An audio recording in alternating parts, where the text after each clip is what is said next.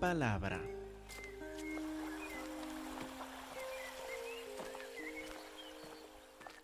Primero de Juan, capítulo 5, versículo 13. Estas cosas les he escrito a ustedes que creen en el nombre del Hijo de Dios, para que sepan que tienen vida eterna. Ahora lo vamos a ver en más detalle, paso a paso. Estas cosas les he escrito. Pues, ¿Cuáles son estas cosas? ¿Cuáles son estas cosas que nos ha descrito? Bueno, principalmente podemos dirigirnos a versículos 11 y 12. Este es el testimonio, que Dios nos ha dado vida eterna, no solo una vida larga, sino una calidad de vida, vida eterna. Dios nos ha dado vida eterna y esta vida está en quién? En su Hijo. Y como vemos, no en nadie más. Según versículo 12, el que tiene al Hijo, tiene la vida. El que no tiene al Hijo de Dios, no tiene la vida. Así es, bastante simple, bastante claro. El que guarda su fe en el Hijo de Dios, en Cristo Jesús, el que tiene al Hijo, el que permanece en Él, tiene la vida. El que no tiene al Hijo de Dios, el que no cree en Él, el que no se ha identificado con Él, el que no guarda su identidad en el Hijo de Dios, pues no tiene la vida. Versículo 13, estas cosas les he escrito, dice Juan. Esto les he dicho a quienes. Estas cosas les he escrito a ustedes que creen en el nombre del Hijo de Dios.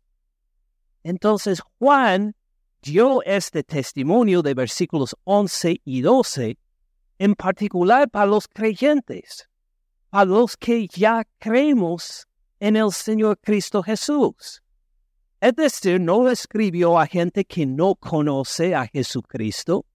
Claro que ellos lo pueden leer y entender también Dios mediante, pero dice Juan, más que todo, esto les he escrito a ustedes que creen en el nombre del Hijo de Dios. Pues ¿por qué tenemos que saber estas cosas? ¿Por qué nos dijo el que tiene al Hijo tiene la vida, el que no tiene al Hijo no tiene la vida. Ya creemos en Él. ¿Por qué nos dice estas cosas? Los he escrito a ustedes que creen en el nombre del Hijo de Dios para que sepan, para que sepan algo, para que estén seguros, para que sepan que tienen vida eterna para que ustedes sepan, sin ninguna duda, sin ningún lugar a duda, ustedes tienen, no solo tendrán, puede haber escrito tendrán, no escribió tendrán. Ustedes tienen ahora, en el presente, constantemente, tienen vida eterna. Otra vez, estas cosas les he escrito a ustedes a ustedes que creen en el nombre del Hijo de Dios, para que sepan, para que estén seguros que tienen vida eterna. La gloria sea para Él.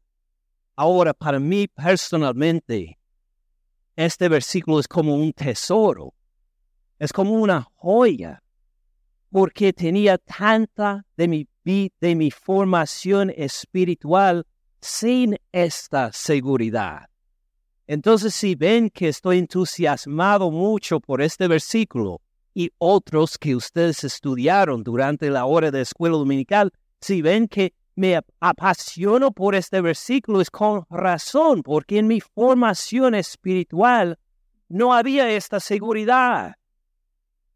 Muchos de ustedes saben que mi formación espiritual estuvo en la Iglesia Católica y pues era devoto a las cosas de la iglesia. Íbamos a la misa todos los domingos, a veces todos los días, porque fui monaguillo también.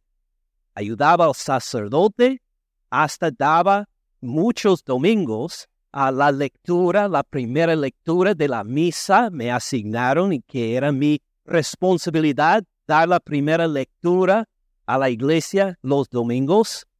Así estaba todos los domingos, a veces todos los días, tempranito por la mañana, por las monjas de la escuela primaria. ayudaba al, al sacerdote ahí en la misa. Y era una devoción que tomaba muy en serio mi participación en la Iglesia Católica. Aún de adolescente, no solo fui a una escuela primaria católica, sino una secundaria también una secundaria de todos varones. No era por fuerza, no era que mis padres me miraron y dijeron, no, tenemos que hacer algo con este, lo vamos a mandar entre los benedictinos, entre los, los varones para que se porte bien. No, esto decidí, esto escogí, porque no podía imaginarme a estar en la secundaria sin ninguna dirección hacia Dios. Y entonces así fue mi desarrollo espiritual. Yo sabía muy bien el catecismo de la Iglesia Católica, todavía lo conozco bien, y una de las enseñanzas es que uno no puede tener seguridad en la salvación. La salvación es algo insegura. Uno entonces necesita asistir a la misa, regularmente, tiene que participar en los sacramentos, porque claro, con el bautismo, como fui bautizado de bebé, con el bautismo uno inicia la relación con Dios, uno empieza su caminar con Dios, pero de ahí no hay una seguridad en su relación con Dios, por eso hay que hacer la primera comunión, hay que, pues, participar en la confirmación. Hay que seguir comulgando, hay que participar en la penitencia y todos los, los sacramentos hay que participar y aún así uno no puede estar seguro. Porque ¿qué pasa si muere uno con un pecado mortal en su alma? Va directamente al infierno. Esto nos habían enseñado de acuerdo con el catecismo. Esta es la idea que la salvación nunca, jamás es segura. Si uno pues confiesa antes de su muerte, si uno comulga, si uno participa en la extrema unción, todavía esto no es seguro porque puede recibir el perdón de pecados, pero hay todavía las penas temporales por el pecado que tal vez no ha cumplido, entonces después de su muerte va al purgatorio para pasar quién sabe cuánto tiempo. Ninguno sabe cuánto tiempo tiene en el purgatorio. Puede ser unos días, puede ser siglos, puede ser milenios, simplemente uno no sabe. Entonces esta fue mi formación, esto fue parte de mi devoción.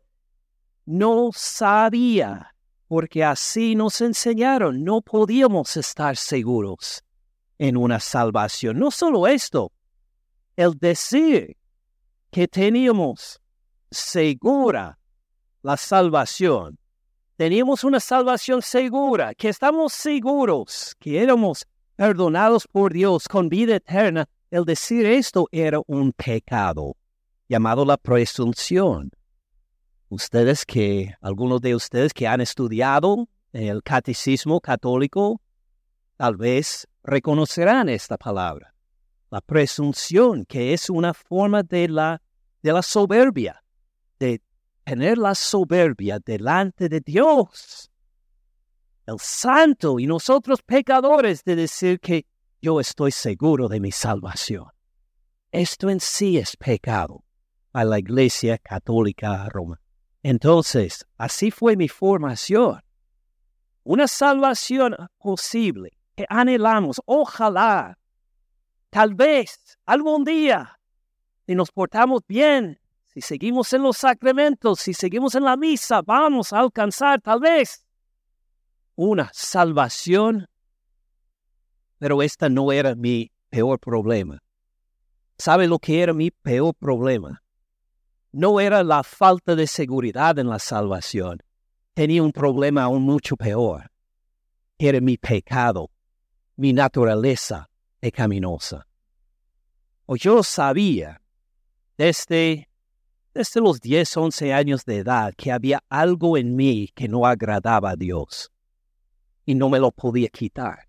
Que estaba el pecado arraigado en mí, era parte de mi ser. Lo que yo quería hacer no hacía y lo que, lo que, lo que no quería hacer, esto hacía.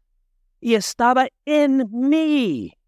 ¿Cómo iba mi corazón pecaminoso? ¿Cómo iba a agradar al Dios Santo y puro y perfecto. No podía llegar a suficiente número de veces a la penitencia para confesar mi pecado.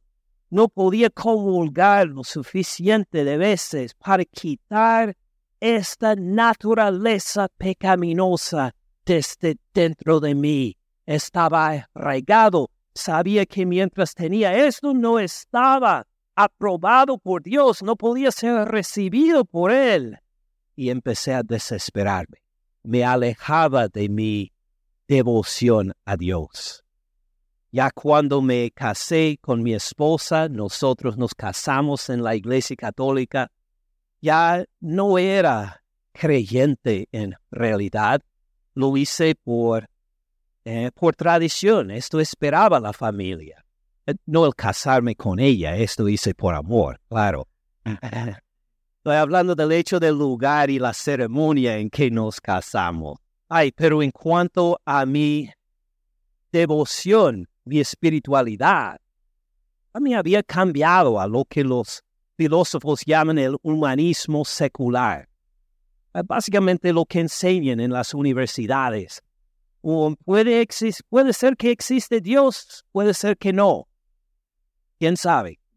Simplemente cada uno vamos a vivir nuestras vidas como queramos. No te voy a ofender a ti y tú no me vas a ofender a mí. Y así felices seguimos en esta vida hasta la muerte, luego morimos. ¿Qué pasa? ¿Quién sabe? No lo podemos evitar. Y sigamos adelante cada uno en su ruta. Esta era mi religión ya al final. Hasta los 28 años cuando escuché el Evangelio. Y el poder del Espíritu Santo me dio vida nueva. Cuando me di cuenta que no era cuestión de que yo em, impresionara a Dios, sino que Dios ya había hecho todo en Cristo Jesús por mí. Y la vida espiritual no era que yo me mirara a mí mismo para ver cómo impresionar a Dios lo suficiente para recibirme. Él ya hizo todo en Cristo Jesús, a quien mandó a vivir la vida perfecta que yo no podía vivir, que cumplió perfectamente la ley de Dios, algo que yo nunca jamás podía hacer de corazón que Él tomó en sí mismo en la cruz mis pecados. El que nunca pecó jamás murió por mis rebeliones, por mis pecados, por esta naturaleza pecaminosa que yo tenía arraigada en mi corazón. Él murió en la cruz por esto, por mí y que mi parte no era decir, Dios, mañana hago mejor. Te prometo que voy a la misa, te prometo esto y el otro. Mi parte era mirar a Él, a lo que Él ya hizo, a decir, confío en Él por el perdón de mis pecados. El que murió en la cruz por mis pecados, el que resucitó de los muertos al tercer día el que estaba tan muerto como cualquier cadáver y en tres días se volvió a vivir con fuerzas, ganó la victoria sobre la muerte, hizo algo que yo nunca jamás podría haber imaginado por mí mismo. Y que confiado en Él, tengo también esta victoria esta vida nueva, esta vida resucitada. Cristo Jesús ascendió al Padre, donde ahora mismo reina y gobierna a la diestra. Ahora mismo nos está mirando, no de una forma vaga espiritual como si ahí están los ángeles, todavía en su cuerpo resucitado, reina ahora en lo alto a la diestra del Padre y algún día vuelve por nosotros. Y a los 28 años de edad lo escuché por primera vez con un corazón de fe, empoderado por el Espíritu Santo. Y me di cuenta, Él murió por mí. Gracias, Señor Jesús. Tú eres mi Señor y Salvador. O como explica Juan en este versículo, el que tiene al Hijo tiene la vida y en este momento tuve al Hijo y todavía tengo al Hijo y hasta el día que muero tengo el Hijo porque Él es el único que ha muerto por mí. El que tiene al Hijo tiene la vida.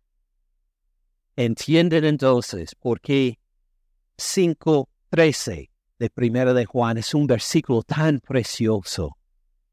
Estas cosas les he escrito a ustedes, a ustedes que creen en el nombre del Hijo de Dios, igual como creo en el nombre del Hijo de Dios, para que sepan que tienen vida eterna. Lejos de decir ojalá que tenga, lejos de decir ah, tal vez algún día alcance, podemos decir con seguridad en Cristo Jesús, tengo vida eterna.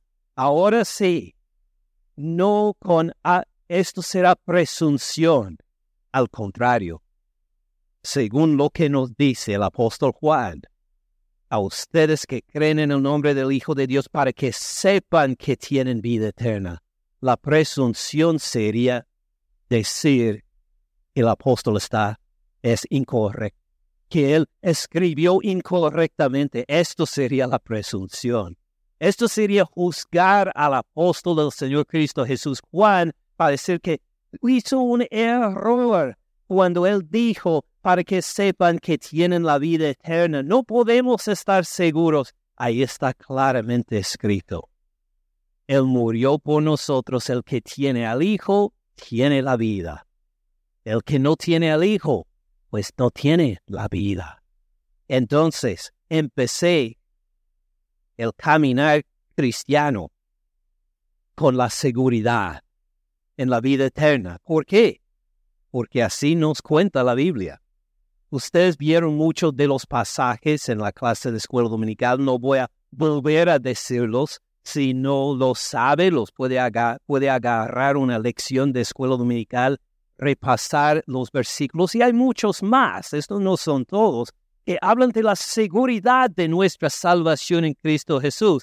Y era algo que disfrutaba, porque imagínese, por 28 años, aún en mis momentos más devotos, no tenía esta seguridad en mi relación con Dios. Y por fin la tenía y la celebraba y me gozaba y cantaba al Señor con gozo por esa seguridad que tengo en Cristo Jesús. Y por esto fue de tanta sorpresa cuando conocí a otros cristianos que tampoco tenían esta seguridad. Ustedes no tienen seguridad en la salvación en Cristo Jesús. Y algunos dijeron, no, no tenemos esta seguridad. Eh, eh, ¿De, de, veras por qué? Decían, porque uno puede perder la salvación. ¿De, veras puede perder la salvación? ¿Cómo, ¿Cómo será posible esto? Y empecé a platicar con algunos en cuanto a la seguridad de la salvación y me dio sorpresa que había cristianos igual, iguales como yo que, que conocían las sagradas escrituras, pero que en cuanto a la seguridad, decían, mm, no, no podemos saber. Puede ser que perdamos la salvación. Y con el tiempo empecé a ver que eh, se formaba como en dos grupos diferentes. ah, principalmente venían de, de iglesias pentecostales, de una formación diferente que la mía, pero semejante en el sentido en que no les enseñaba una seguridad en cuanto a la salvación. ¿Por qué no había esta seguridad? Vimos, vi que algunos, eh, básicamente no todos, solo algunos, se reunían en como dos grupos diferentes. Habían algunos que no tenían la seguridad en la salvación porque en realidad no eran salvos. No habían escuchado el Evangelio, no habían creído. Ah, por ejemplo, hace, hace años cuando estuvimos en el Woodland, uh, Woodland Creek, ¿se acuerda cuando empezamos nuestros primeros meses como iglesia? Hace, mm, hace ocho años y medio, imagine. Estuvimos en Woodland Creek. Algunos de ustedes, muchos estuvieron con nosotros. ¿Se acuerdan ese entonces? Llegó una, una mujer a la iglesia que tenía 20 años como cristiana. 20 años había servido en su iglesia en Colombia. Fue maravilloso. Ella tenía más años con Cristo que, ah, que, que, yo tenía en ese entonces. Y pues ella pues ah, asistía a los cultos, se gozaba de la palabra. Y en este entonces hacíamos un repaso de Romanos capítulo 3. Ah, vamos a volver a Romanos 3 para ver los versículos. Romanos 3, versículo 21. estuvimos ahí y vimos lo que dice el apóstol Pablo, Romanos 3, 21, pero ahora, aparte de la ley, aparte de los diez mandamientos, aparte de la ley del Antiguo Testamento, aparte de esto, se ha manifestado, se ha revelado, se ha revelado que la justicia de Dios la aprobación legal de Dios. La justicia de Dios que dice, tú eres aprobado, tienes vida eterna, eres aceptable a mí. Entonces, volviendo a, pero ahora, aparte de la ley, aparte de los diez mandamientos, aparte de estas cosas, se ha revelado la justicia de Dios, la aprobación que Dios da. Oh, no es contradictorio a la ley, no deshace la ley. Fíjese, es testificada por la ley y los, por los profetas. Es decir, la ley y los profetas, el Antiguo Testamento anunció, va a haber una forma de ser aprobado de Dios aparte de los diez mandamientos, aparte de sus obras. Hay una parte, hay una forma de ser aprobado por Dios. Ahora, aparte de la ley, se ha manifestado la justicia de Dios testificada por la ley por los profetas. La justicia de Dios, esta aprobación de Dios, ¿cómo? Por medio de la fe en Jesucristo. Para todos los que creen en Él. Porque no hay diferencia. Por cuanto todos pecaron y están destituidos de la gloria de Dios, siendo justificados, aprobados legalmente por Dios como gratuitamente, por su gracia, por el amor nacido de Dios hacia nosotros, siendo justificados gratuitamente por su gracia mediante la redención que es en Cristo Jesús. Es decir, cómo es que somos aprobados por Dios por medio de la fe en Cristo Jesús. No por las obras, no por guardar los diez mandamientos, no por decir, pues no he matado a nadie, no por decir que yo no soy tan malo como los otros, sino únicamente por fijar la vista en otro, en nuestro Señor Cristo Jesús, el que murió en la cruz por nosotros. Por Él únicamente somos salvos, somos perdonados y somos justificados, aprobados legalmente delante de Dios. Esta señora dijo, nunca en mi vida he escuchado noticias como estas. Estuvo en una iglesia cristiana por 20 años, pensando que se justificaba delante de Dios por sus acciones, por asistir al culto, por dar el diezmo, por servir en la iglesia, por hacer obras de caridad, por todas estas cosas Dios la iba a justificar y le dijimos, estas no son las buenas noticias, este no es el Evangelio. El Evangelio es que la justificación no es por obras, sino por lo que hizo Cristo Jesús por nosotros en la cruz. Y de ahí ella entendió por primera vez, después de dos décadas identificándose como cristiana, por primera vez entendió, yo soy salvo por Cristo Jesús únicamente. La gloria sea a Él. Entonces, en estos 20 años, ella tenía razón en decir mi salvación es insegura. No la tenía. No había escuchado el Evangelio. Pues claro que sí tenía inseguridad en su relación con Dios porque todavía no era salva.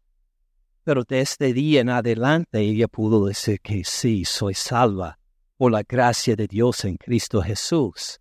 Entonces encuentro que algunos en esa formación que se sienten inseguridad, tal vez voy, voy a perder mi salvación, tal vez es una, es una observación muy lícita, muy legítima.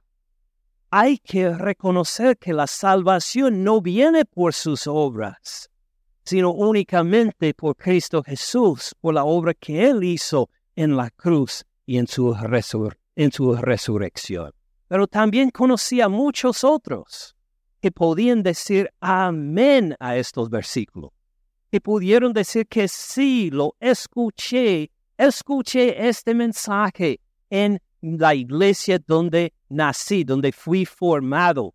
Sí, confío en Cristo Jesús únicamente como mi Señor y Salvador. Sí, pues reconozco que la aprobación de Dios es únicamente por fe en Cristo Jesús. Esto acepto, pero creo que se puede todavía perder la salvación. Digo, ¿te veras? Oh, sí. ¿Pero por qué? ¿Estás seguro que su salvación no se basa en sus obras, sino en Cristo Jesús? Sí. ¿Y por qué cree que se pierde la salvación? Porque así me han enseñado. Y lo que ha ayudado en estos casos es llegar a Gálatas capítulo 3, versículo 1. Dice, oh Gálatas insensatos.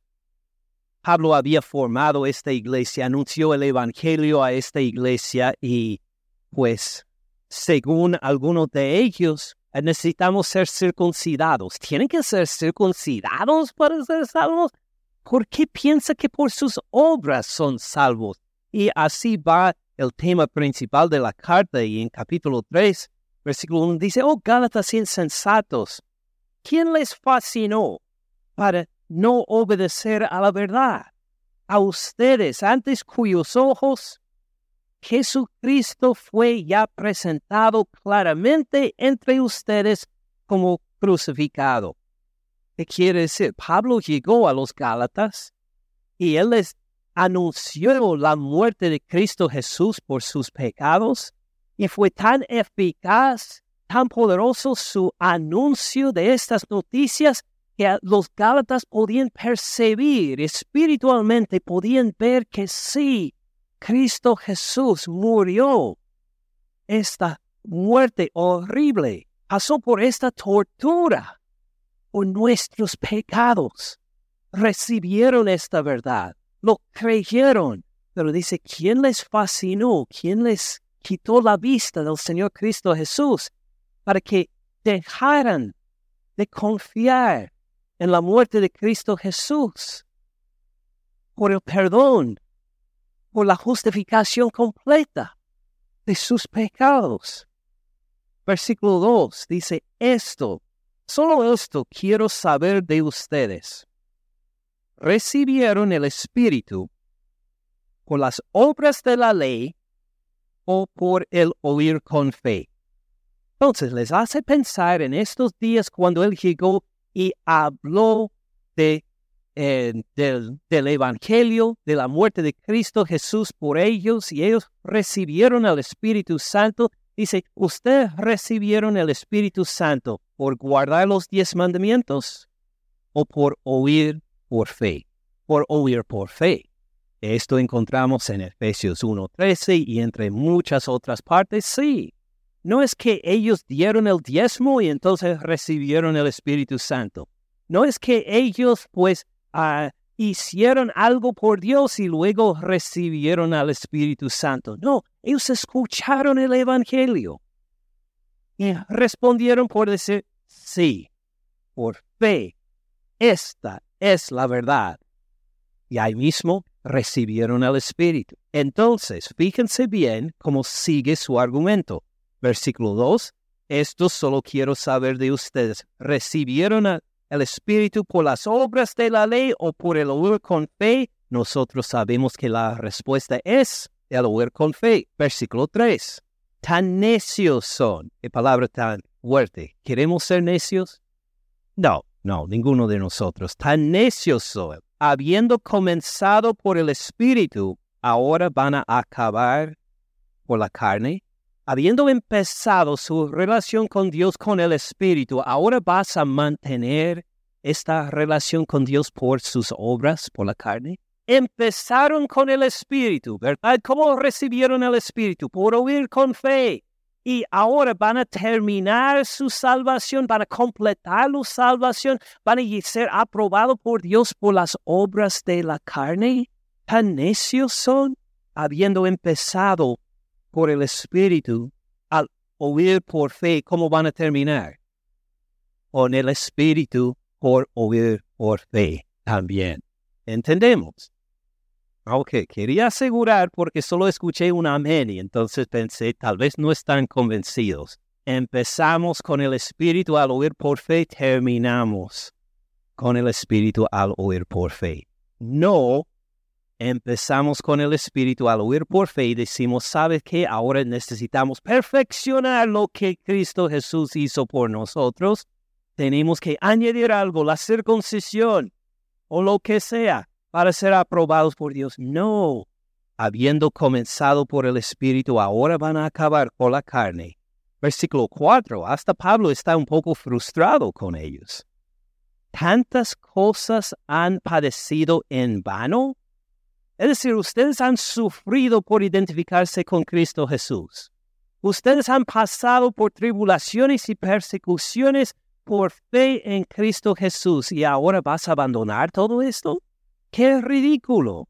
Tantas cosas han padecido en vano, si es que realmente fue en vano. Luego tiene otra pregunta, versículo 5. Aquel pues que les suministra el Espíritu, el que les da el Espíritu, el que derrama el Espíritu en ustedes, hace maravillas entre ustedes, el que contesta sus peticiones, el que obra por el Espíritu Santo entre ustedes, ¿lo hace por las obras de la ley o por el oír con fe. ¿Cómo obra el Espíritu? El, el, Espíritu obra en usted porque usted cumple sus reglas. No, el Espíritu les dado porque escuchaste con fe. El Espíritu obra porque tiene fe en la palabra de Dios.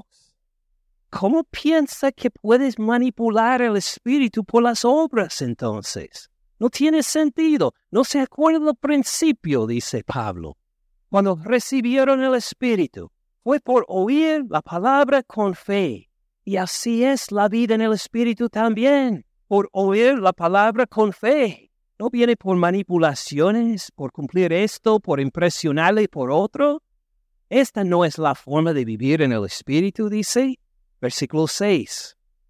Dice Pablo, así nos enseña el Antiguo Testamento cita aquí Génesis 15, 6. Así Abraham, ¿qué hizo? Creyó a Dios. Así Abraham creyó a Dios y dio el diezmo. Así, no. Así Abraham creyó a Dios y ayunó dos semanas. No, así Abraham creyó a Dios y pues eh, dio mucho dinero a la iglesia.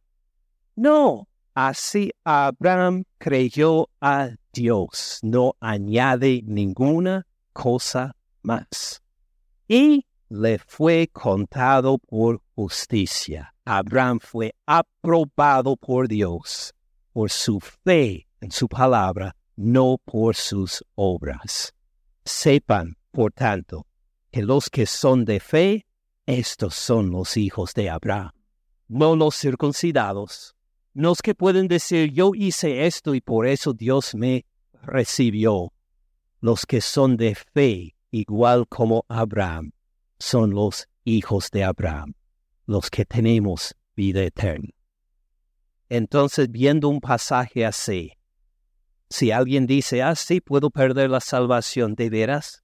¿Cómo? O si se basara, si su salvación se basa en sus obras, pues sí, puedo imaginar cómo pierde la salvación, pero entonces no sería la salvación, porque la salvación no es por obras, es por medio de la fe en Cristo Jesús.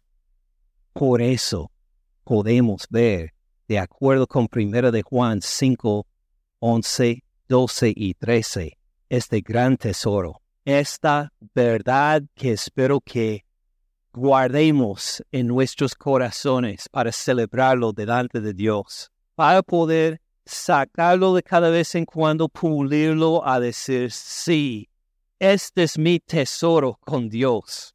Primero de Juan 5:12. El que tiene al Hijo, tiene la vida. El que no tiene al Hijo de Dios, no tiene la vida. Estas cosas les he escrito a ustedes que creen en el nombre del Hijo de Dios, para que sepan, para que estén seguros, para que lo celebren, para que sepan que tienen vida eterna.